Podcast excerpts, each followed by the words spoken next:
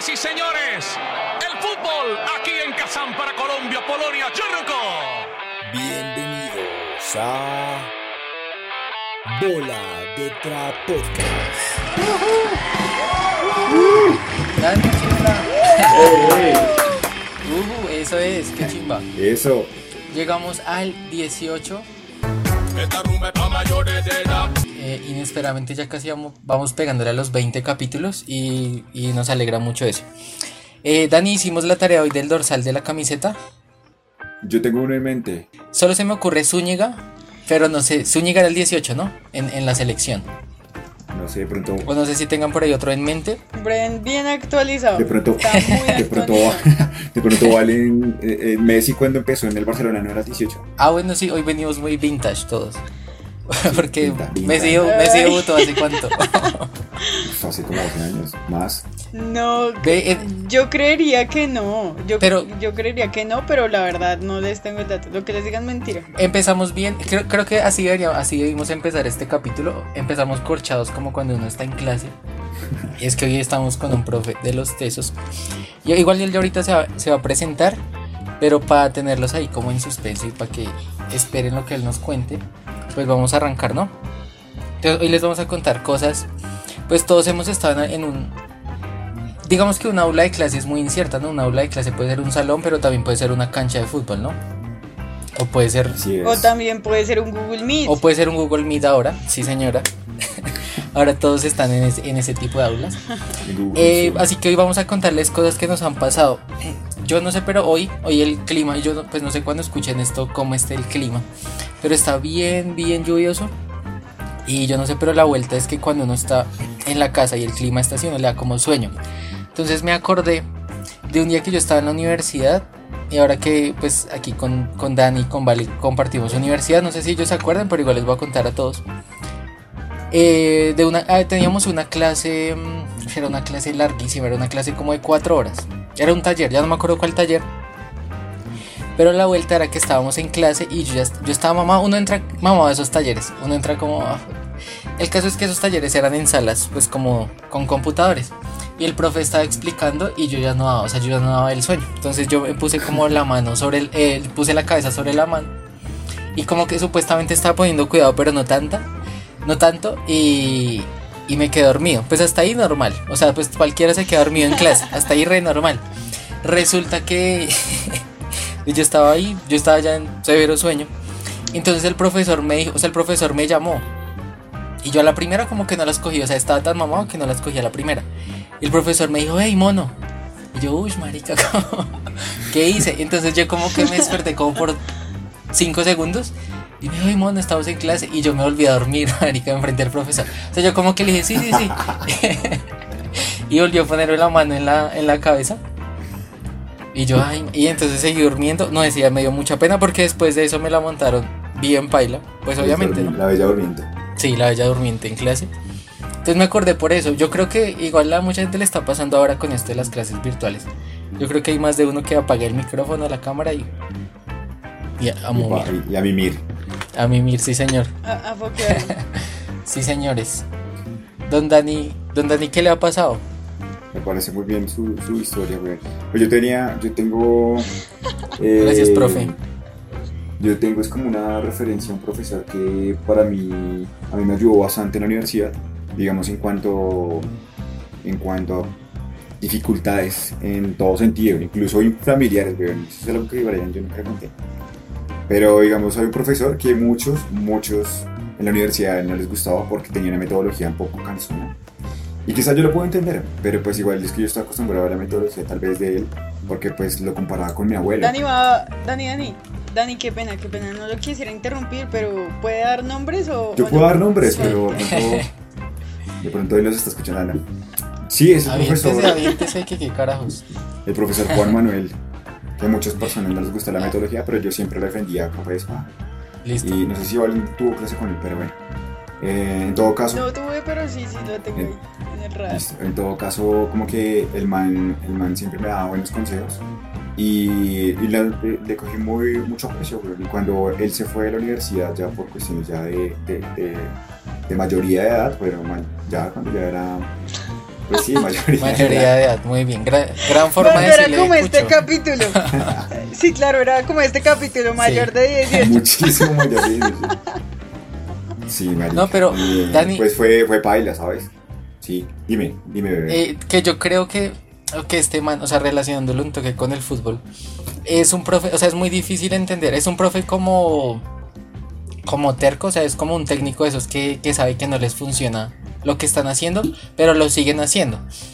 Era más o menos así, era un man que sabía un montón, lo que dice Ani, era viejito, Sí, pero resto, entonces, sí. pues no, no quiere decir que porque uno es viejo, eh, no puede modernizar o no puede pensar. no, es la metodología sí- que él tenía. Exacto. Vea que, vea que ahora que ustedes hablan del profe Juan Manuel, yo creo que el profe Juan Manuel debe haber durado en la universidad no mucho tiempo, por ahí unos cuatro o por cinco años, porque, porque vea que él, él fue profesor en mi colegio. ¿En Era serio? profesor de artes en mi colegio. Uh, sí, sí, sí, sí, ¿hace sí. cuánto? Pues yo nunca tuve clase con él, pero, pero él. Para los que no saben, tengo apenas 22. Quitándose Eh, años. el profe Juan Manuel dictaba en el colegio, sí, sí, sí. Y sí, lo que, lo que dice Brian es como un- un- una persona que tiene una metodología y como un paso a paso, no solo en sus clases, sino en su vida, es decir, Mm. como que es una persona de rutinas. Entonces de pronto eso era lo que, lo que se le hacía aburrido a la Sí, gente, pero, pero bonito, Dani, gracias por recordar, por hacer memoria de personas de la tercera edad. No, mentira, mentira. Pero eh, bueno, eso es algo que de pronto ahorita Julián nos contará un poco más, que pues los profes sirven, o sirven no, sino que nos ayudan muchísimo cuando tenemos dificultades más allá de, de- de- del contexto, ya sea en la universidad, ya sea en el colegio, o ya sea en el ámbito deportivo. Pero bueno, ya, entonces Sí, sí. ahí va, esa fue la historia, la pequeña historia. Es verdad. Gracias por su historia, Dani. No, no quise ser displicente con la gente de la tercera edad. Saludos a mis abuelitos. Eh, eh, no, mi historia es, es más viejita porque sí es del colegio. Y es cortica. Es en el colegio cuando yo estaba como en décimo. No, entre noveno y décimo creé como una obsesión por la clase de español. O sea, a mí me encantaba la clase. Pero era más como por la profe y su estilo que por, que por los contenidos de la clase. Sí, como lo, lo chévere que, que tenía ese discurso. Era un discurso muy- construido de una forma muy interesante. Y eh, nada, alguna vez como que propuso un club, era un club de, para gente nerd, marica, como de visita a las, a las bibliotecas y museos los domingos. Y yo de una, yo me voy a meter, pero en el colegio era más difícil conseguir permisos, ¿no? Entonces mi mamá no me daba muchos permisos, al final yo le dije, no mami, es que esta es una salida obligatoria. Y mi mamá, pero un domingo, Valentina, y yo, sí, es que es un trabajo y los, los museos los domingos son gratis, pues obviamente toca ir un domingo. Y mi mamá, bueno, al final de cuentas me dejó ir. Y la profe me caía muy bien, muy bien, y vivía más o menos cerca de mi casa. Terminé yéndome con ella en un taxi hasta la casa de ella. O sea, bueno, ya luego de la salida, ¿no? luego de los museos. Me fui en un taxi hasta la casa de ella y luego ella me dijo, no, pero ¿cómo te vas a ir sola para tu casa? Porque en ese entonces yo no tenía ni idea de que era un bus, un SITP. Solo Porque solamente cogía taxi. 2, 11, 11. Regomela. Exacto, 2, 11, 11 Con para su pedir taxi. La vaina era que tenía 8 mil 2, pesos. 11, 11. Tenía 8 mil pesos. y el taxi, el taxi valía como 20 mil. Entonces la profesora me dijo, no, tranquila, yo te lo pago. Y me pagó el taxi, lo más de buena gente. Pero un saludo especial para esa profe, me acuerdo que se llamaba Diana, no recuerdo su apellido. eh, como Urrego o Urrea, algo así. Pero un saludo para la profe que me pagó el taxi de 20 mil. Bacano, profe. Así, así es que deben ser los profes. Eh, así es que deben ser los profes. Los profes deben patrocinar no solo las ideas de uno, sino también el bolsillo. Y para eso trajimos a nuestro invitado, no mentira, eh, que conoce mucho más de ese tema de, de enseñar, pero lo que decía Brian al principio, no solo en un salón de clases, sino más en la cancha. Es. Entonces nada, ahí les dejamos a, a Julián que, que comente un poco acerca de lo que hace y, y cómo ha llegado hasta donde está. Bueno, eh, pues, vuelvo y les doy muchísimas gracias por, por hacerme la invitación. Yo pienso que aquí hay varias cosas que hay que tener en cuenta. Yo pienso que nosotros como, como profesores, ya sea de fútbol, ya sea en cualquier otra materia, estamos es para, para guiar, ¿cierto? Y pues lo que nos decía Daniel, que tenían un profe viejito, cansón, pero bueno, yo pienso que a todo hay que sacarle lo positivo. Entonces, seguramente el profe era muy cansón, pero tenía mucho conocimiento. Ya depende de nosotros poder adaptarnos a, a- lo, que, a lo que se necesita, se requiere la clase. Y yo pienso eso mucho, que nosotros le podemos sacar provecho a cualquier situación, porque si vamos a entrar ya, mejor dicho, con el tache arriba, por decirlo así, y nada, vamos, vamos a perder la materia, no nos vamos a gozar las clases, nos vamos a dormir, entonces no, hay que, hay que sacarle cualquier, eh, pues a cualquier situación hay que sacarle cualquier aspecto positivo, si no, pues ya, ya entra perdiendo. Sí, eso es muy de cierto. Eso es muy cierto. Además, porque siento que el, el proceso de aprendizaje de lo que sea, pues eh, sí tiene un poco de, de- o sea, un poco de mm, importancia como en, en las dos vías, ¿no? Un poco lo que va aportar el profe en, en su materia, porque finalmente, entre comillas, termina siendo el experto, aunque no se las sepa todas, y un poco también el alumno o el estudiante o el jugador de fútbol, pues porque es el que está dispuesto a, a- a escuchar o a, o aprender lo que tiene el profe para contarle. Además, porque los profes siempre tienen algo para contar. Y uno Les- para decíamos- hacer cambiar a un, a un viejito.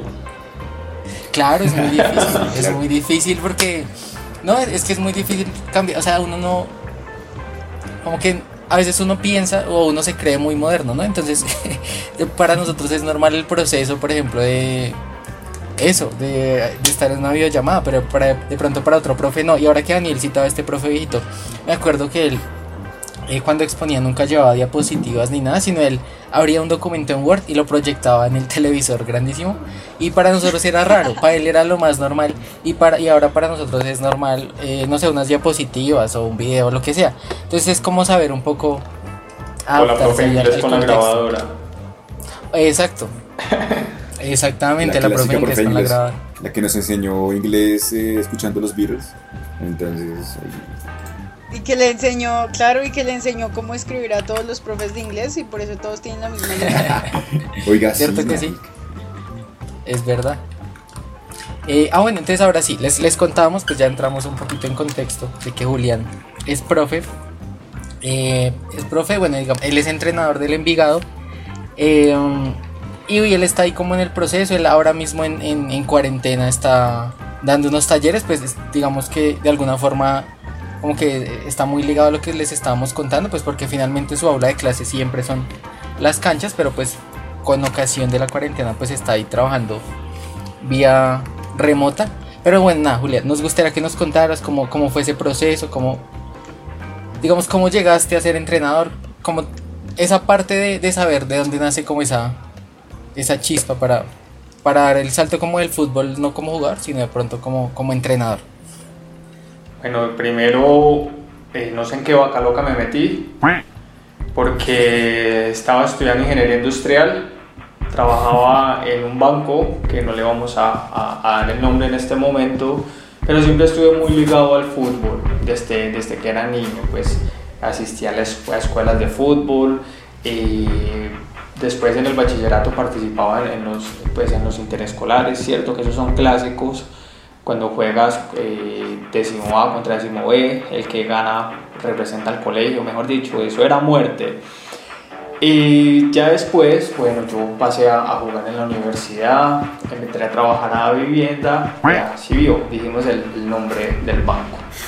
La vivienda los quiero mucho, de verdad. y bueno, Pero lo, lo malo es que no nos patrocinan, pero bueno. no, no nos patrocinan, pero bueno, ya le dimos un poquito de publicidad. Y mira que el proceso empieza desde cuando tú trabajas de 8 a 5 y estudias de 6 a 10 de la noche, esa era, esa era mi vida. Entonces tú de 8 a 5 estabas metido en la oficina y de 6 a 10 estabas estudiando. Y yo soy una persona, pues me considero una persona que estudia mucho, entonces yo era muy dedicado. Entonces, imagínate qué tiempo quedaban para hacer otras cosas. Y realmente los análisis de fútbol, pues tú siempre estás pendiente de, la selección Colombia, del fútbol colombiano, de tu equipo favorito, del fútbol europeo, pero de ahí a, poder seguir un poquito más, pues aparte de los partidos que uno jugaba, no era mucho. Cuando era niño y adolescente siempre me gustó mucho las matemáticas, entonces yo también lo relaciono con, con eso, como que tú pues al, al cuadrar todo como tan analíticamente, ya empiezas como a, a ver más allá de, de lo que uno ve como hincha. Entonces yo empecé a meterme, empecé a, estudiar, empecé a buscar libros y bueno, eh, hace ya un par de años, bueno, un par de años, yo digo que es un par de años, pero eso fue hace ya, ya por ahí unos seis años. Eh, hice un viaje a Europa, hice un viaje a Europa para conocer, estuve en varios países visitando estadios, todo eso y bueno, me empecé a cruzar con gente que estaba metida en el fútbol. Ya de regreso a Colombia empecé a mirar qué, quería para mi vida, porque yo en el fondo sabía que, que, no podía hacer lo que estaba haciendo toda la vida. Y yo dije, no, no voy a arriesgar, no voy a arriesgar y realmente como lo, pues, lo conversamos con una amiga, se puede decir que fue un salto de fe. Yo después de, de seguir con este proceso y después de haber ido primero a Europa, me fui a vivir allá. O sea, primero fui a pasear, como a mirar el terreno, y después me fui a vivir allá un año allá ya empecé a hacer pinitos de, de, entrenamientos. Y al volver a Colombia, yo ya no quería hacer lo mismo. Yo dije, no, venga, yo dejé el banco, dejé todo, no, pues, yo ya me quiero meter en el fútbol. Y como les digo, di el salto de fe, cerré los ojos y me lancé al fútbol. No fue fácil porque hablamos del 2015. En el 2015 Colombia no tenía un lugar donde tú dijeras, venga, estoy acá, nosotros lo certificamos como entrenador y haga este proceso. Y eso era lo que yo quería. Yo vivía en Bogotá. Cuando empecé a buscar, lo único que me apareció fue el SENA. Y yo dije, venga. O sea, realmente cambiamos la estructura de la vida, de todo. Fue madre, me voy. Cogí mi maleta, cogí todo lo que tenía, toda mi vida en una maleta y me vine para la ciudad de Medellín.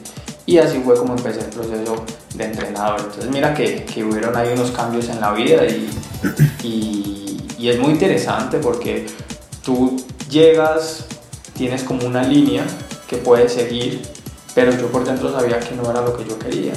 Me lancé, no fue fácil, pero, pero vale la pena. Qué bonito eso. Además porque aquí siempre tenemos personas que les gusta arriesgarse, ¿no? Como Gali, eh, el programa de viajeros y aquí tenemos a Julián que se arriesgó. Eh, Julián, una pregunta, o sea, eh, eso fue en el, el, SENA, el SENA de Medellín, un curso de Medellín, sí. O eso Sí, fue señor. como un técnico, un tecnólogo. Eso fue una tecnología. Ok. O sea, y eso también es como con prácticas, ahí porque las Sí, prácticas claro. cómo serían. Vea, el curso, bueno, la tecnología como tal dura dos años, dos años y Sí. Pero las materias eran teóricas y prácticas, entonces es que casi todo el día. O sea, el, el horario normal era de 12 a 6, pero usted, pues, si me entiende, no era que, ah, listo, entramos a las 12, 12 y media, salimos a las 4, nada, todo el día ya metido, toda la tarde. Claro, sí. ¿Y cómo fueron esas primeras experiencias? Quería preguntarte, eh, digo, las que motivaron cuando estabas allá en Europa. ¿Cómo fue la cosa? Pues es que mira, es más por el sentimiento de, de que uno podría hacer ciertas cosas. ¿Cómo así? Cuando te digo que, que uno miraba, por ejemplo, ya los partidos un poquito más allá, cómo analizarlos, ya de pronto uno decía, venga, yo podría hacer esto, ¿qué pasa si? Y empezar a jugar con las probabilidades. Ahí empieza como, como esa, ese gusto por el entrenamiento. Y finalmente nosotros los entrenadores, nuestro trabajo es ayudar a, a- a que el jugador se potencie. Entonces mira que ahí ya se empiezan a desenvol- a- a desenvolver más cosas. Pues que un jugador mejore técnica, tácticamente, físicamente, socialmente, psicológicamente, pero todo parte de eso, de, de qué yo puedo hacer para, para los demás. Y qué bueno, porque eh, estaba pensando ahora que, que Julián nos contaba eso, y es que siento que, que sí importa mucho como, o sea, ahora que Daniel recordaba como lo que le sucedió a Gali, lo que dice Julián, ¿no? como que tenía una vida entre comillas normal y decidió como dar ese salto de fe, como dice él.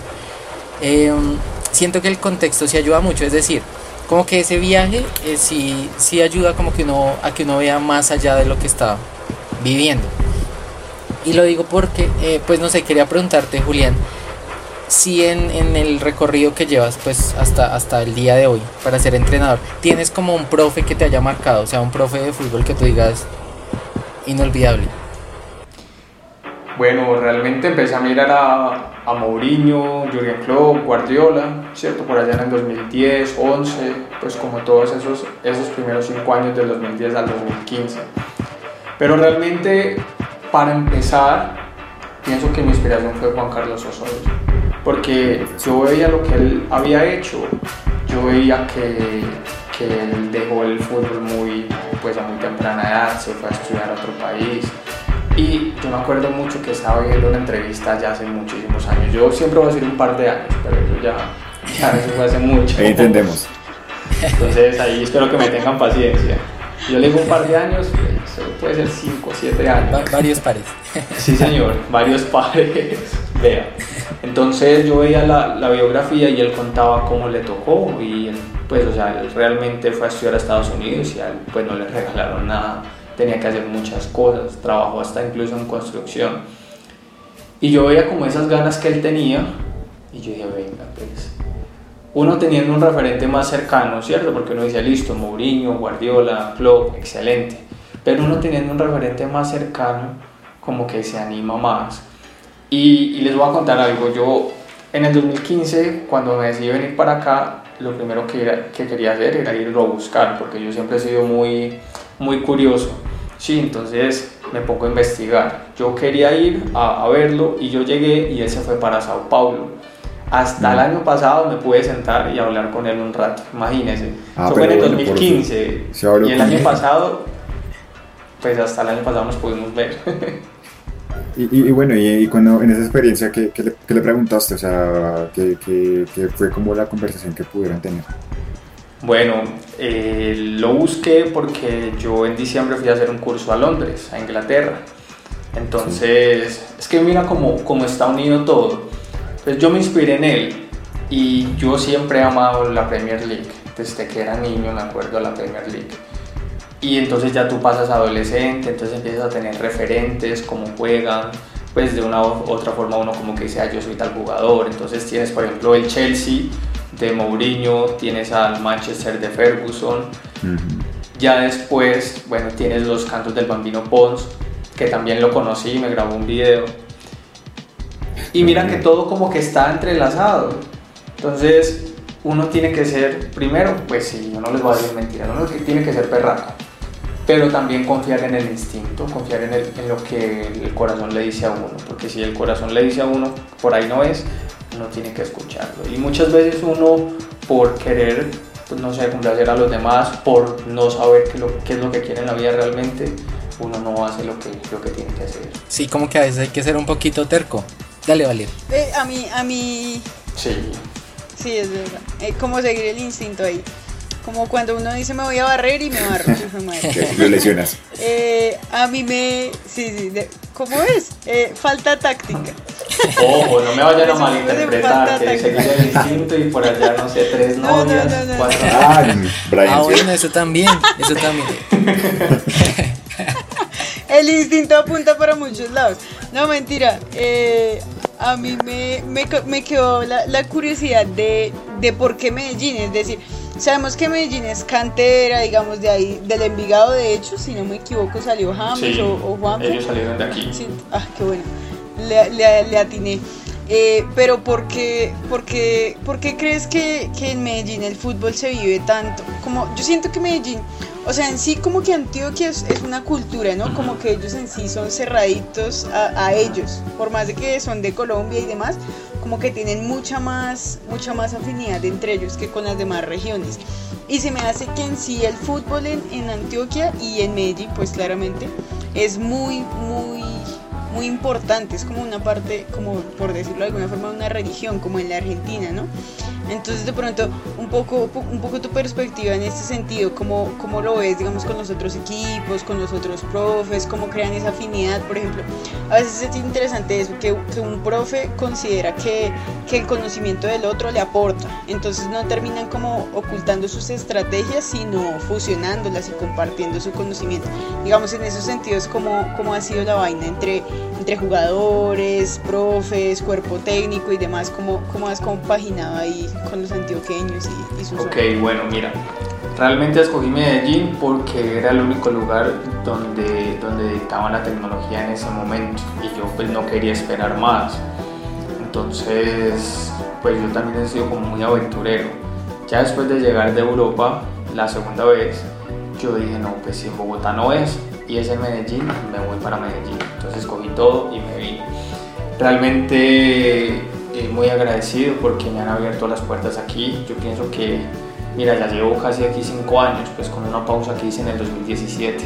Entonces me considero, me considero un colombiano, ¿cierto? Que, que está abierto a, a, todas las partes de, del país. Mm, yo pienso que hay varios factores que me he dado cuenta en, en el tiempo que llevo viviendo aquí de cómo el fútbol es tan importante y sobre todo porque salen tantos jugadores de, de Antioquia. Porque mira que hay algo muy interesante que tener en cuenta.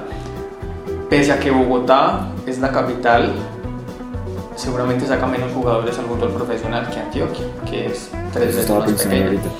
Pero entonces ahí entran muchas cosas a, a- a jugar. Entonces vete a otro país, vete a, mm, no sé, vete a Alemania. Entonces seguramente en Berlín salen unos jugadores, pero en otras ciudades más pequeñas que no son capitales van a salir más. Y eso pasa en todo el mundo. Entonces ese factor lo tenemos que tener en cuenta. ¿Cuánto se demora una persona para ir a entrenar en Bogotá? Que tú vas en Bogotá y generalmente los campos de entrenamiento son después de la 200. Y si Fontibón. imagínate, y si el jugador vive en el sur, ¿cuánto se demora? En el 2017 que estuve allá, los jugadores se demoraban dos horas, tres horas a veces en llegar. 17 años, no tiene el futuro tan claro, no, escoge la universidad. Entonces mira que ese factor de las capitales y sus distancias no solo afecta a Bogotá, sino afecta a todas las capitales del mundo. Y eso te lo puedo decir con seguridad. Ahora, ¿por qué salen tantos jugadores antioqueños?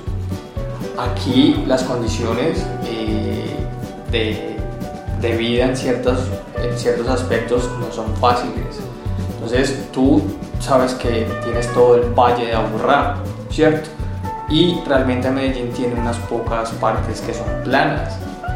Pues todo es montaña. Imagínate las personas o una persona que, que sea de escasos recursos para ir, para entrenar, para hacer muchas cosas toca pelársela, le toca subir montaña, caminar, le toca rebuscarse. Entonces es como, como esas condiciones que, en, en las que vives y en donde vives que te hacen como también ser un poquito más, más pujante.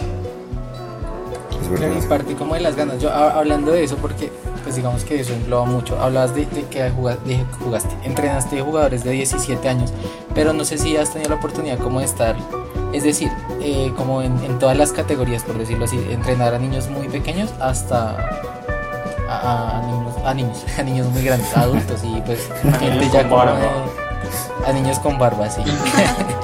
Bueno, en este momento me encuentro con la categoría 9, con la categoría sub 9 y con la, estoy trabajando también con la categoría sub 15. Entonces son dos edades muy diferentes. Eh, también he trabajado con sub 17, sub 14, también he estado con sub 20 y incluso el año pasado una amiga tenía un equipo femenino. Me dijo, Juli, mira, nosotros necesitamos a alguien que nos dirija, vamos a jugar un, un torneo relámpago nos, pues nos diriges. Y le dije, pues mira, no tengo mucha experiencia en fútbol femenino, pero de una, de una. Y, y la verdad estuvo muy bacano y, y aprendí muchas cosas. Qué bueno, qué bueno eso. Y, y si tuvieras que quedarte, pues yo sé que profe es profe, pero si tuvieras que quedarte en una categoría de las que has probado hasta ahora, ¿cuál? ¿Cuál, cuál te gusta más? No, no lo sé realmente. Nosotros como, como entrenadores somos muy abiertos a las posibilidades. Y mira que todo tiene sus ventajas y sus desventajas. Nosotros en este momento que nos encontramos en un fútbol formativo, tal vez en, no, tal vez no seguro, en, en un futuro se, se quiere llegar al fútbol profesional, pero también hay que llevar pasos, que llevar pasos y, o sea, la idea es no saltárselos, porque si te los saltas seguramente te puedes tropezar arriba, entonces es mejor hacer las cosas bien, con calma y, hacer los pasos necesarios para llegar al fútbol profesional. Es verdad. Ah, Y te quería preguntar también otra cosa, pero ya es como entrando a, a un personaje del que vamos a hablar ahorita. Ok. Eh, ¿Tú juegas fútbol, o es decir, o has jugado fútbol, o cómo te fue Sí. en ese terreno, sí? Sí, claro, yo juego como mediocampista. Este, pues aquí en el club nosotros jugamos pura recochita, pero eso es en serio, ¿sí me entiendes? O sea, Sí, claro. recocha en serio. Recocha en serio, o sea. O sea, es claro. esa muerte Recocha por, por la gaseosa. por- claro, por la el gaseosa nivel. y el salchichón. y el ego. Sí, claro, pues a quién le gusta perder, a ninguno, ¿es cierto? Y, y menos en No, y fútbol. menos, menos jugando fútbol. Yo creo que menos jugando fútbol. Uno puede perder. Yo, o sea, yo pierdo en FIFA y me emberraco, pero pierdo en esas vainas de Call of Duty y uno dice, bueno, qué de madre, es que yo no nací para eso. Pero si es de fútbol, uno Ah, se emberraca y no, no, dice, no, yo no puedo ser malo. Sí, no, es que el fútbol es otra cosa. Te preguntábamos lo del fútbol porque ahora, y pues en, en- bueno, yo creo que cuando escuchen esto ya habrá sucedido esta, esta llave de los cuartos de la Champions. La tenemos aquí, estamos preocupados, Sí. estamos angustiados con, bueno, Adi les hacemos el spoiler, grabamos hoy que es un ¿qué? Miércoles. un miércoles. Entonces acabamos de ver este partidito que se dio la vuelta en cuatro minutos, ese Paris Saint Germain dejó vueltonada al Atalanta. Y nuestros ánimos también quedaron por el piso, compañeros, pero nada, aquí seguimos y como dice Brian, ya veremos cómo, cómo queda esa liga, del, esa, perdón, esa siguiente llave, que es de uno de estos personajes que vamos a hablar. Entonces te sigo dando el pie, Brian, qué pena ahí la No, no te preocupes. Eh, vamos a hablar de un, de un pelado como Julián, además tocayo de Julián, de Julian Nagelsmann, que es el director técnico del Leipzig, que es el man que tiene como la otra parte de la llave de cuartos de final que se va a jugar mañana, por eso ahí vale les echó el spoiler de cuando estamos grabando. Eh, mañana juegan contra el Atlético de Madrid. Pero lo particular de este man es pues su juventud. O sea, un, un técnico de 32 años eh, tiene aún... Es decir, para que se hagan una idea, este man tiene la misma edad de Messi. Entonces, es técnico a nivel profesional en, pues, en una liga top y además tiene un equipo en cuartos de la Champions. Entonces, háganme el favor, el nivel. Sí, sí, sí.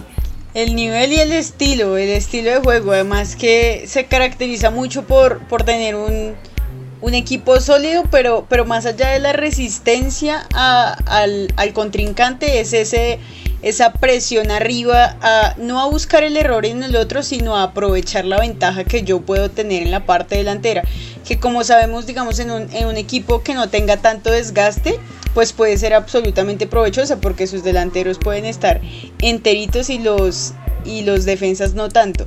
Entonces es un poco el estilo de juego de, que plantea el viejo Julian o Julián para mi Para los colombianos, alemán. para los latinos. Para los latinos como Dani. Y entonces, Dani, ¿qué tiene por decirnos de este hombre? A su merced, ¿cómo le parece? Pues a mí me parece muy relevante que un técnico de esa edad pueda conseguir como que un equipo, digamos que también es un equipo joven, entre comillas también, porque es Sí, uno sí. de estos de la marca Red Bull. Y eh, eh, pues que digamos que este equipo esté siendo revelación, así como lo fue el Atalanta, pues ya difunto hoy.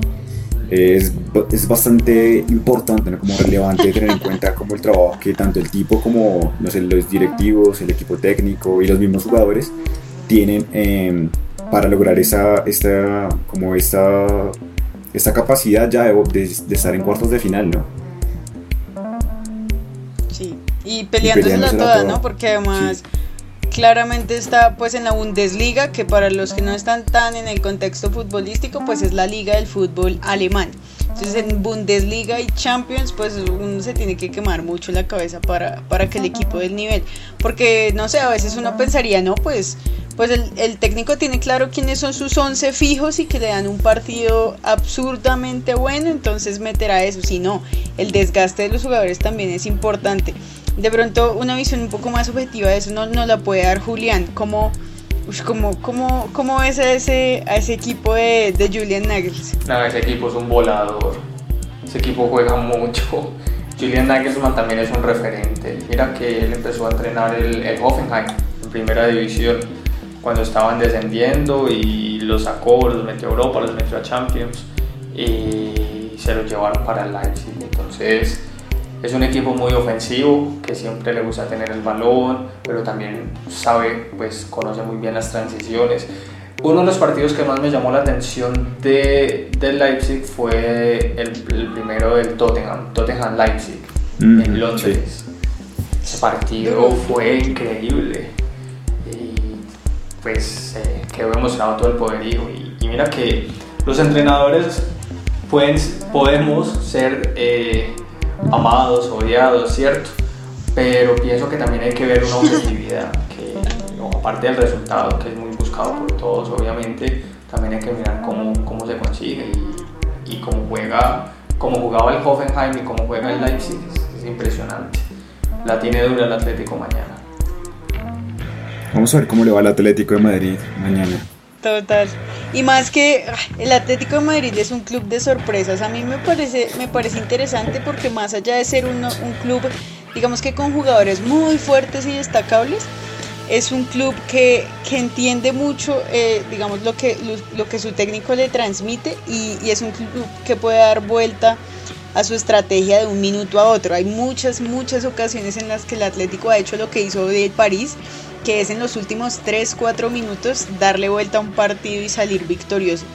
Y bueno, nos dará mucho para hablar esa, esa siguiente fecha, que se note la emoción que tenemos porque la Champions volvió, porque realmente uf, hacía mucha, mucha falta, Sí, Dios, el mucha falta, gracias.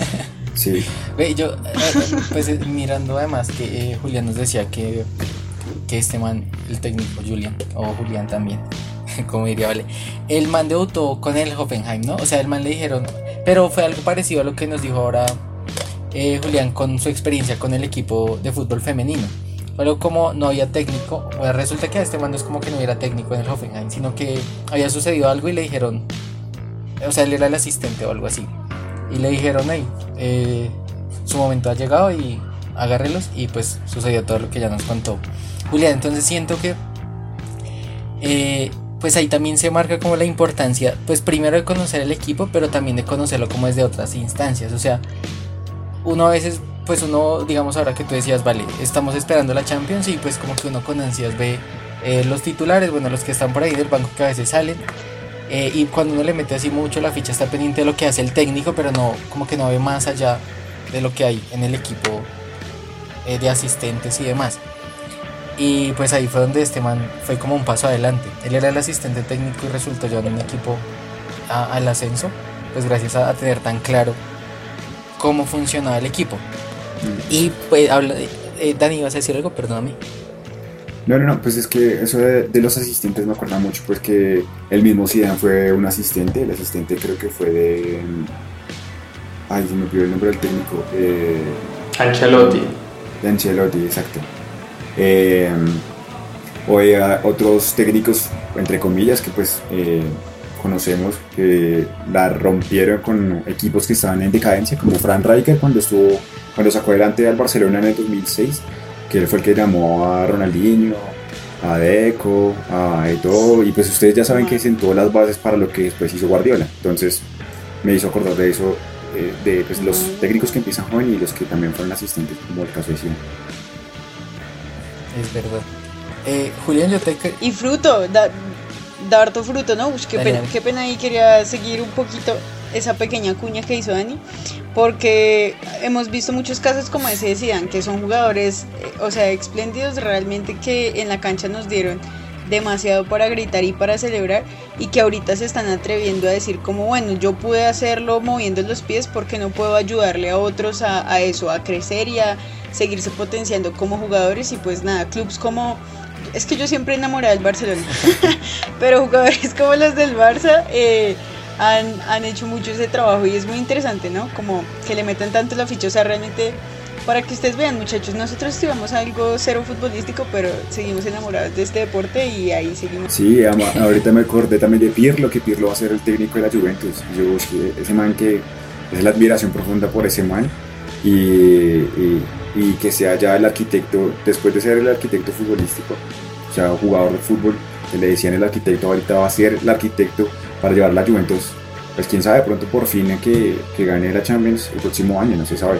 Pero pues ojalá que haga un buen trabajo con la muy bien. Juve. Sí, ojalá que sí les vaya muy muy bien. Julián, yo te quería preguntar, ahora que, pero me quedo pues sonando, ya devolviéndonos un poco a, a tu trabajo como entrenador y devolviéndonos a lo, a lo que nos contabas de las categorías con las que trabajas ocasionalmente. Em,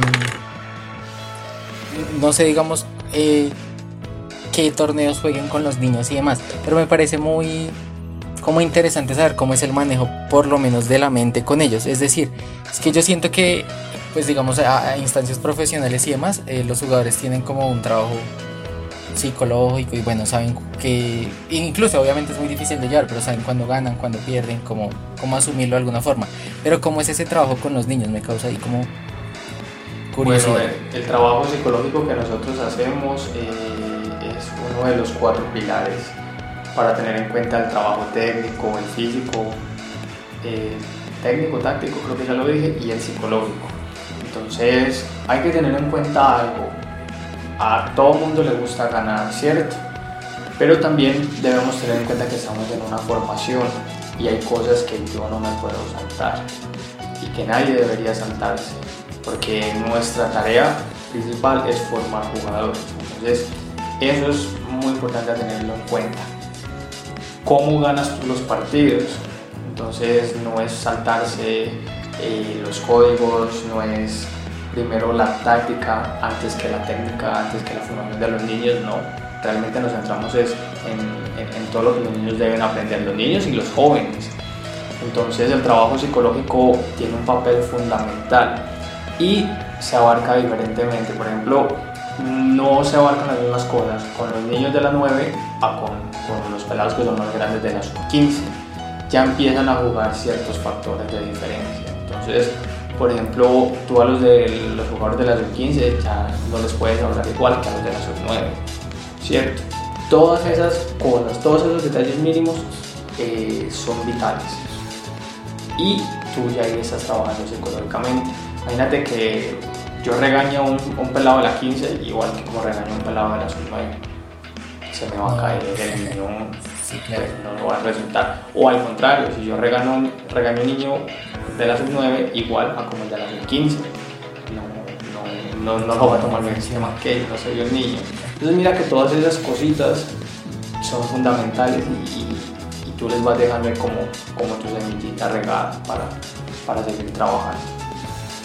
¿Y tienes alguna experiencia que de pronto tú digas como algo que te haya sucedido con alguno de tus chicos? Que tú digas como para recordar, no sé, de pronto alguna experiencia en un partido, que no sé, eh, soy muy peliculero, pero no sé, que, que estuviesen muy mal, está, sí, estaban perdiendo y de pronto salió, así como cuando salió un perrito a hacer el gol. no, no, pero algo... Sí, un regaño que sí, levantó el equipo o algo así. Que tú digas, Sí, sí, sí. Eso pasa mucho, ¿sabes? Y, y más con adolescentes, porque ves a un adolescente que entrenó bien toda la semana y llega el día del partido y no, no está, no está, entonces estoy li- listo. Llega la siguiente semana y vuelve a entrenar igual y vuelve a jugar horrible.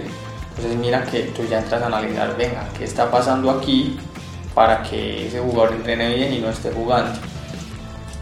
Entonces tú entras ahí ya psicológicamente, ah bueno, siga entrenando muy bien, pero el sábado ya no va a titular. Entonces, ah listo, ya se timbró, uy, este man que me va a sentar. Viejo, yo no sé usted por qué está jugando así. No, profe, métame, métame, métame. Pues uno ya lo va llevando, lo va llevando, lo va llevando. Y en cualquier momento, que él menos se lo espere, lo mete uno y la rompe. Entonces mira que eso pasa mucho. Pero si nosotros como entrenadores no sabemos cómo controlar eso, nada que hacer. sí, claro. Sí, es verdad. Es un poco lo que le pasaba a Brian con Panadería La Pradera. Para contextualizar un poquito a Julián, pues Brian jugaba micro. Brian jugaba micro en su, su club del barrio, que pues el DT era el padrino. O sea, era un poco. Brian sí era de la rosca. Es un pelado que Era siempre el- ha tenido talentoso. comodidades. y era un poco, era un poco lo que le pasaba. Brian sí, pues ¿qué? obviamente su gambeta. Panadería, pero ¿por qué Claro, le llevaba los tamales. Cuenta la historia. El, el padrino, el padrino es el dueño de una panadería, entonces el equipo pues era de la panadería, o sea, el equipo era de, de muchachos, de niños, pero todos eran asociados a la panadería, por decirlo de alguna forma, tenían su membresía de, de pan francés. El punto, el punto es que, que era un poco eso, Brian como, como tenía su, su nivel y sabía que tenía su calidad y, y es la actitud que tiene él en la vida. O sea, en la vida en el fútbol me refiero. Como que sabe, ok, yo tengo el talento, mm, el equipo necesita de mí. Eres la estrellita. Pues nada, estoy un poco confiado de No. que, exacto, estoy un poco confiado de que me van a Era el meter. Ronaldinho del Y Barcelona. pasa pero en- mucho, eh, pasa. eh, En la panadería. en la panadería. la panadería. Pero al Y vino. también se nota la figura. No, yo lo comparo solamente por la situación, solamente porque él se cree. Me siento honrado. Ya es este capítulo va a ser inolvidable. No, no, no, no, no, no, no. Porque se la pasaba de fiesta. No se, no se crea, no se crea. Pero sí, sí, sí, era eso. Y, y como el caso de Brian, yo creo que le pasa a uno mucho. Yo alguna vez, o sea, uno subestima mucho a los otros como de no. yo ya tengo tal nivel, entonces me como que estoy entre los favoritos y voy siempre ahí de, de local y de titular y de todo. Entonces, claro, esa, eso de trabajarle la mente también al otro, como de no te creas la estrella porque James está banqueado y es James David Rodríguez, pues es algo que, que todos deberíamos asumir en la vida, esa posibilidad de también tener esa humildad. Es, es bonito y gracias Gracias a Julián por enfatizar en eso, porque a los futbolistas a veces se les olvida y, es importante en, esa, en esas primeras etapas de, de, aprendizaje tener clara una idea pues de eso. Claro, Valentina, y mira que entre más se trabaje todos los aspectos, pues muchísimo mejor va a ser. Imagínate que esas experiencias no le pasen en su formación y le pasen ya en un fútbol profesional estaría muy mal. Nosotros por eso damos todos los pasos, bueno, intentamos hacer todo lo mejor posible para que los jugadores estén bien formados. Es importante hacer todo el proceso. Eh, ahorita ya venimos con más cositas. E, este es un tiempo como de pausa. Este es un tiempo como para ir a tomar agua, como el entretiempo. Aunque yo creo que, ya, no, sé, no sé si. Hicimos el domicilio, no sé si pero llega hasta, hasta... Es que aquí no llega rápido. Es que no llega rápido. No sé si en este entretiempo cortico les llegue eh, un, un, delicioso pan. Además, yo siento que llevamos muchas pautas, ¿no? Ahora sí deberíamos pedir de verdad desayuno. Por ejemplo, panadería de la pradera. Sí, porque ya llevamos varios capítulos al hilo haciendo pauta ahí. Sí, señor. Doña Mari, si nos está escuchando, por favor, póngase la mano en considere en la caja registradora y nos manda un par de tamales. ya venimos entonces.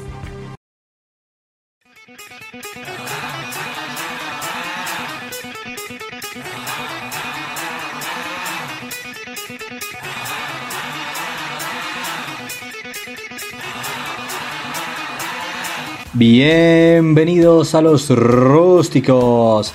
¿Cómo me les va? ¿Cómo me los trata la vida?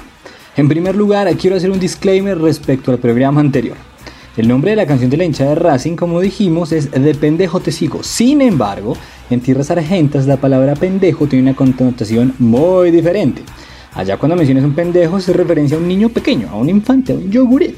No es que sigan a su club por idiotas, o bueno, no sé. Dicho esto, ya podemos empezar con el programa de hoy. Y ya que se habló de juventud, hoy en el ranking se lo dedicamos a quienes a pesar de su juventud son capaces, no se arrugan de cargar con la responsabilidad de dirigir a un club, a un equipo, Euchime, una cuadra. El día de hoy hablaremos de los técnicos más jóvenes del fútbol en el mundo. Es verdad que la juventud, como la belleza, depende de los ojos de quien la mire. Prueba de esto es los que proponen subir la edad de pensión. De igual manera, en el fútbol para la competencia dentro de la cancha, ya a los 35 años se es un anciano, un senil, digno de un geriátrico. Sin embargo, para estar al mando en el banquillo, esos 35 años se convierten en sinónimo de ingenuidad, de inexperticia, de no estás listo, ve a prepararte, a dirigir juveniles, a crecer. Pero hay casos donde esto no ha sido un impedimento y se han sabido parar en la raya, literalmente. En el top 3, desde tierras bávaras, el técnico de moda, porque aquí en Bola de Podcast también estamos en sintonía con lo que pasa en el mundo del balón. Llega Julian Nagelsmann 33 añitos y actual director técnico de Leipzig, equipo que sigue con vida buscando su primera Champions. Su sueño era brillar vistiendo los cortos, pero la desgracia lo persiguió y a los 20 años tuvo que dar un paso al costado debido a una terrible lesión en su rodilla. Pero ese no fue el final, no señor. Julian, siendo una mente extraordinaria para el análisis, la táctica, la planeación, empezó su carrera como director técnico. En 2008, junto a Thomas Tuchel, actual director técnico del PSG, mira tú cómo es el mundo del pequeño. Y en 2015, a sus 28 añitos, debutó en el Hoffenheim, siendo el entrenador más joven en debutar en Bundesliga. Salvó del descenso al Hoffenheim y en la siguiente temporada lo llevó a fase previa de Champions. Para el 2018 firmó un contrato con el Leipzig y en su primera temporada logró ser tercero. Y ahora sigue en disputa de la Champions. ¿Logrará ser el DT más joven en ganar la orejona? Lo averiguaremos. En el número 2, a Chichay Chichucas, nos vamos a Ecuador. Israel, Israel, Es Ecuador, no Israel. En el número 2 está ella, Regia, Vanessa Arauz. Quizás esta misma pregunta se la haga usted, amigo Radio Escucha. Vanessa es nada más y nada menos la poseedora del récord Guinness al ser la entrenadora más joven en dirigir en una Copa Mundial organizada por la FIFA. Ocurrió en 2015 durante el Mundial Femenino disputado en Canadá con tan solo 26 añitos. Una locura, madness. Amigos, perfectamente se podría poner los cortos y salir a repartir algo de rusticidad. Graduada del Instituto Tecnológico de la Federación Ecuatoriana de Fútbol con las mejores notas, se convirtió en director técnica muy jovencita. Y se siguió preparando. Viajó a los Estados Unidos para obtener un grado de maestría en fútbol de alto performance. Ahora, su brújula apunta a Chile, ya que desde el presente año es la directora técnica del equipo femenino de Colo Colo. Los dejaremos con sus declaraciones al llegar al club Cacique. Yo, lo, lo que me intriga saber de tu trayectoria es cómo llegaste tan rápido, tan joven a tener tanta solidez. Eh, bueno, yo, yo empecé muy joven, eh, digamos que a los 21, 22 ya me gradué y de ahí empecé prácticamente de lo que salí del instituto a un poco de experiencia en un club local y de ahí pasé directo a la federación. Y al inicio eh, era asistente técnica, eso pasó casi un año y luego de esto me dijeron, bueno, antes me habían ofrecido dirigir la selección y yo les dije, realmente no siento que estoy con toda la experiencia para hacerlo y no me siento preparada ni siquiera por haber tenido la experiencia de ser asistente. Y luego me dijeron, bueno, está bien, te entendemos, eh, continúa siendo asistente técnico y quizá luego te lo propondemos nuevamente. Y pasó así, un año después, 2013, me dijeron, ahora sí, ¿te sientes preparada? Y le dije, bueno, pienso que he aprendido un poco más, quizá no al 100%, pero nunca se sabe cuándo la oportunidad puede estar presente. Y la tomé, fue un riesgo bastante grande, pero me enseñó muchísimo, es todo lo que soy ahora. Y yo pienso que en la vida uno tiene que aprender que debe estar preparado. Quizá no eh, puedas tener todo el conocimiento del mundo, pero siempre hay una primera oportunidad o una primera ocasión para hacer las cosas. Y eso fue lo que yo hice, tomarlo con seriedad, con respeto, prepararme, adelantarme un poco más día a día y, y al final resultó positivo. Y en el número uno, desde Portugal, desde la tierra del bicho. ¡Sí! André Vilas Boas, prolijo entrenador portugués. Ya pasó por la flor de su juventud, pero inició su historia muy, muy joven. Casi tanto como nuestro número 3. Sin embargo, inició a los 16 añitos como ayudante del legendario Bobby Robson, quien lo fichó como ayudante en el Porto. De ahí, todo fue aprendizaje, un prodigio, un muchacho que veía el fútbol en otra dimensión. Y a los 21 años se hizo seleccionador del equipo nacional de Islas Vírgenes. ¿Tiene un equipo de fútbol? ¿Really? Bueno. Sin embargo, en 2003 volvió a donde su gran amigo, donde The Special One, Mo, y lo acompañó en sus campañas en Porto y Chelsea. Pero él quería brillar con luz propia y hacer su propio camino. Por esto, en 2009 fichó a sus 31 añitos por la incomprobable Academia de Coimbra de Portugal, que se enfrentaba al descenso. Pero él, cual Caruso Lombardi, lo salvó. Para la siguiente temporada volvió a su hogar, retornó a Porto, donde ganó todo, todo a nivel local y se llevó una Europa League al mando de un intratable Radamel Falcao García. Luego fue a England, Chelsea, Tottenham, no le fue bien. Después Rusia y finalmente tuvo un paso breve por China, y decidió poner una pausa en su carrera. Se rumoreaba su retiro definitivo. Hasta corrió el Dakar, pero volvió y ahora dirige el Olympique de Marseille. Desde Bola de Trapodcast te deseamos lo mejor, André. Bueno amigos, esto ha sido todo por el día de hoy. Usted, amigo joven, no le dé miedo enfrentar los nuevos retos como los protagonistas de este ranking.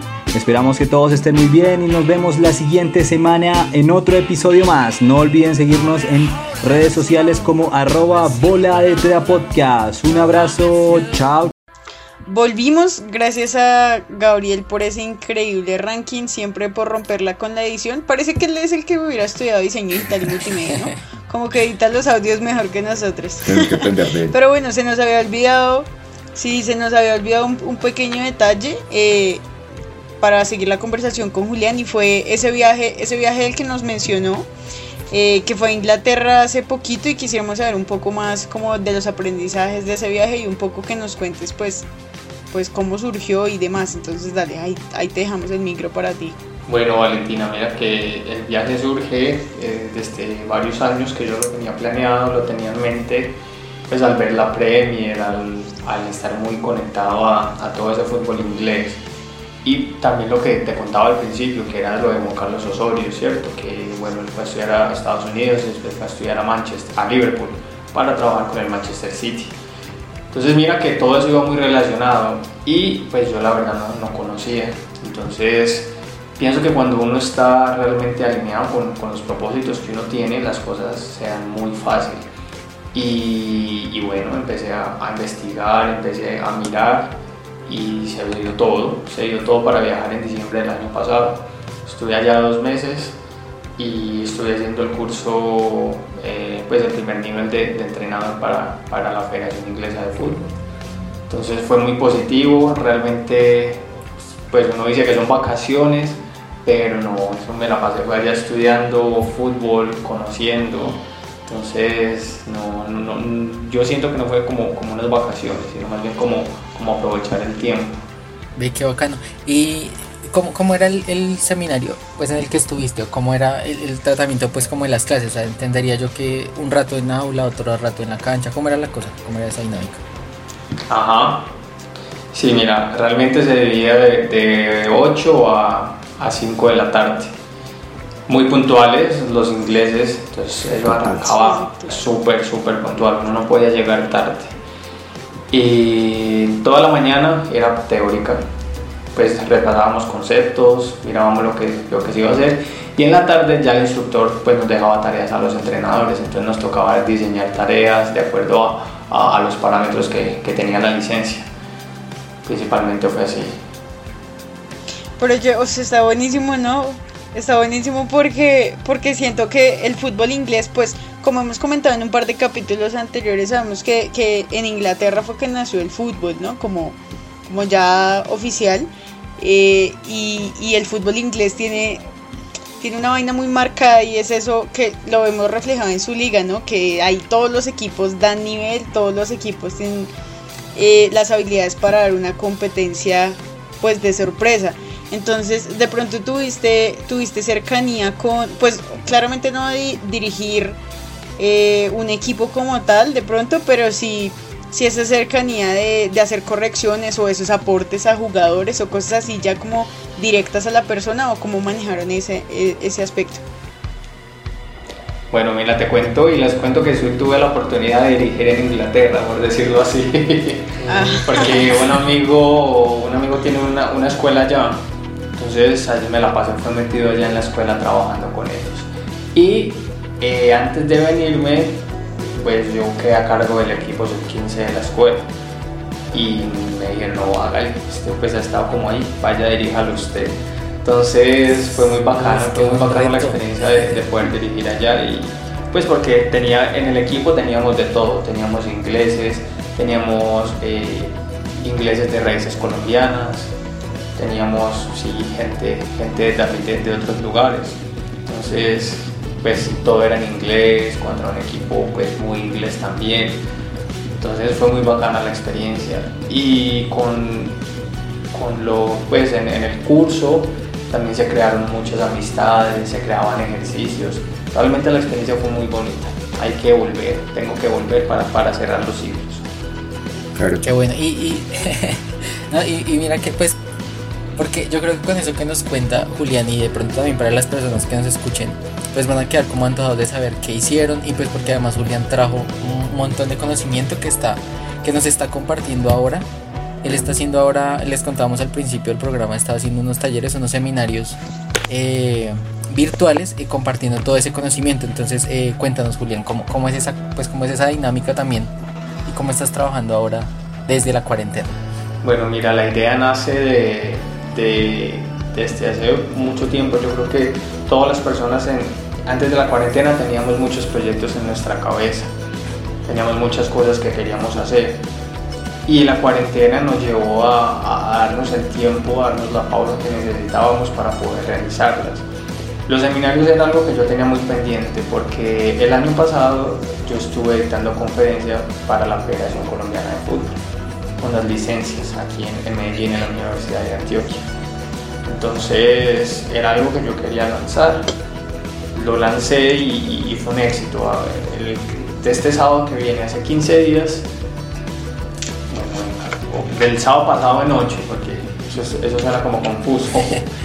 Del sábado pasado, hace 8 días, se lanzó el primer seminario en el que hablábamos de la polifuncionalidad en el fútbol. Realmente tuvo una acogida impresionante. Tuvimos gente de, de Colombia, de Medellín, de Bogotá, tuvimos gente de Cartagena, de Bolivia, nos acompañaron desde México, nos acompañaron también desde Inglaterra. Qué bueno. Entonces eh, fue muy positivo y nos acompañaron profesores de, de, de, todas las categorías. Entonces teníamos profesores de, de, formación, de menores de 10 años, mayores, teníamos entrenadores de fútbol profesional, estaba, nos acompañó Orlando Restrepo, nos acompañó Juan Carlos Ramírez, que es el entrenador de la selección de Antioquia. Entonces realmente fue muy positivo. Y la idea de lanzar estos seminarios era precisamente el poder construir, porque uno ir a hablar dos horas, no, que boda. Más bien, es, es un curso taller donde yo daba unas pautas, que era lo que nosotros buscábamos, y en la segunda parte hacíamos un taller donde cada uno construía el conocimiento que, que quería de acuerdo a sus necesidades. Qué bacano. Pues ah, eh, sabemos que ahorita este sábado vas a hacer uno, bueno, digamos que cuando este capítulo salga, pues de pronto ya, ya sucedió, pero tienes planeado más como para... Sí, mira, este sábado vamos a hacer el segundo, el segundo curso taller. Este segundo curso taller va a ir enfocado en, en entrenamientos de Europa adaptados a Sudamérica, porque los jugadores, el clima, todas las cosas cambian mucho y así como nosotros aportamos muchas cosas al fútbol europeo, ¿cierto? Pues nosotros, a, ¿cómo así? O sea, aportamos jugadores, tenemos, tenemos nuestra, yo no digo mm, gotica, sino nuestra gotota, porque realmente nosotros hacemos mucho. Pues también es bueno que las personas que hemos tenido la oportunidad de viajar y ver otras cosas, poder compartir eso para que nuestros jugadores y nosotros como entrenadores podamos seguir creciendo. Ve qué bacano. Pues ahí vamos a estar pendientes pues para compartirlo, igual ya, ya la gente se va enterando y si más adelante va, pues seguro que van a ir surgiendo más talleres en esta cuarentena, como que ahí conforme tus temas vayan evolucionando, los vamos a ir compartiendo para que los que se animen eh, estén ahí conectadísimos contigo. Vale, muchas gracias y, y es una invitación para que nos, realmente también tuvimos jugadores, entonces que no sé si una persona siente tentación, pues se siente tentada de de entrar al taller y no está tan involucrada en el fútbol, que lo haga, que lo haga, que, que aquí le abrimos la puerta a todo el mundo. Qué bacán, o sea, finalmente, y mira que es como lo que sucedió en este espacio, y es, nos gusta el fútbol y ahí vamos, desde todo, desde todo campo se puede, se puede hinchar esto y, es chévere, chévere por eso. Y pues ahora sí nos vamos a ir con tu recomendado musical, Julián, entonces cuéntanos y, y ahí la escuchamos. Bueno, me voy con Metallica. Uh, por fin. Vamos con una canción que se llama Through the Never. Hay, que decirle a Julián que, que nunca la historia de este, en este podcast nadie había recomendado metal o algo así, entonces salud por eso. Ahí, un poquito pues. Estoy tomando agua, ¿no?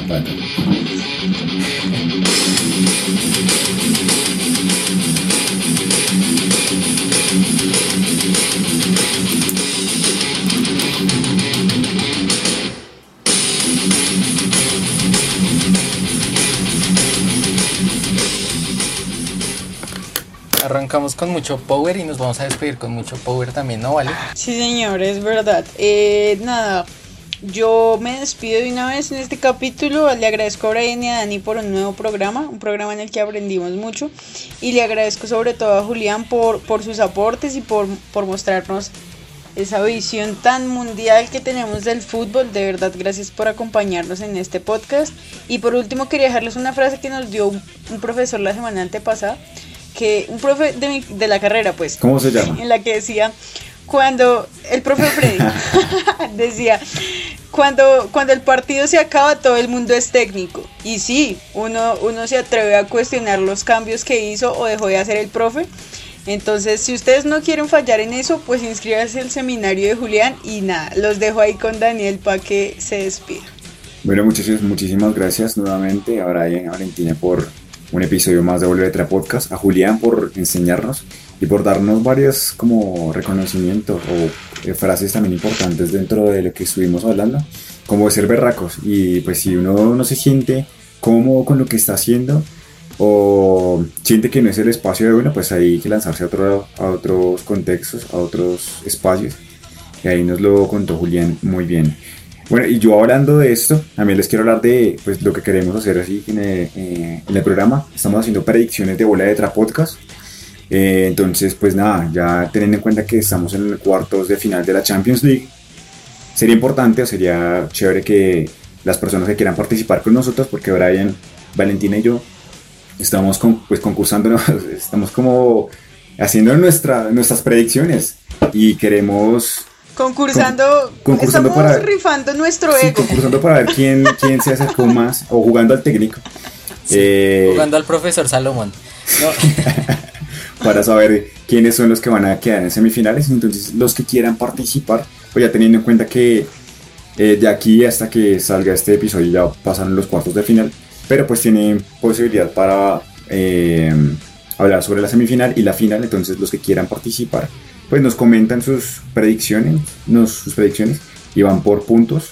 Entonces, el que hace, el que acerte tanto el ganador y los goles que hizo en el partido son 10 puntos. Y el que hace, el que acerte solamente el que el equipo que ganó durante el partido, pues son 5 puntos. Entonces, anímense y pues vamos, vamos ahí con eso. Entonces, muchas gracias por el episodio, muchachos, y dejo a Brian. Gracias, gracias a todos. No, pues ya Dani lo dijo todo. Pilos ahí para que se parchen con nosotros a jugar un rato, porque esto es, eso es lo que hace la Champions en nosotros y en todos, ¿no? Y el fútbol en general. Eh, pues nada, gocémonos los partidos como se pueda mientras tanto. Y nada, no más carreta. Gracias de nuevo, gracias Julián, en serio por, por compartirnos tantas experiencias tan chéveres. Estamos ahí pilos con los talleres y seminarios que se vengan. Y chao, nos vemos. Te dejamos Julián ahí para que te despidas. A ustedes, muchas gracias por la invitación. Gracias. Doña María, el domicilio.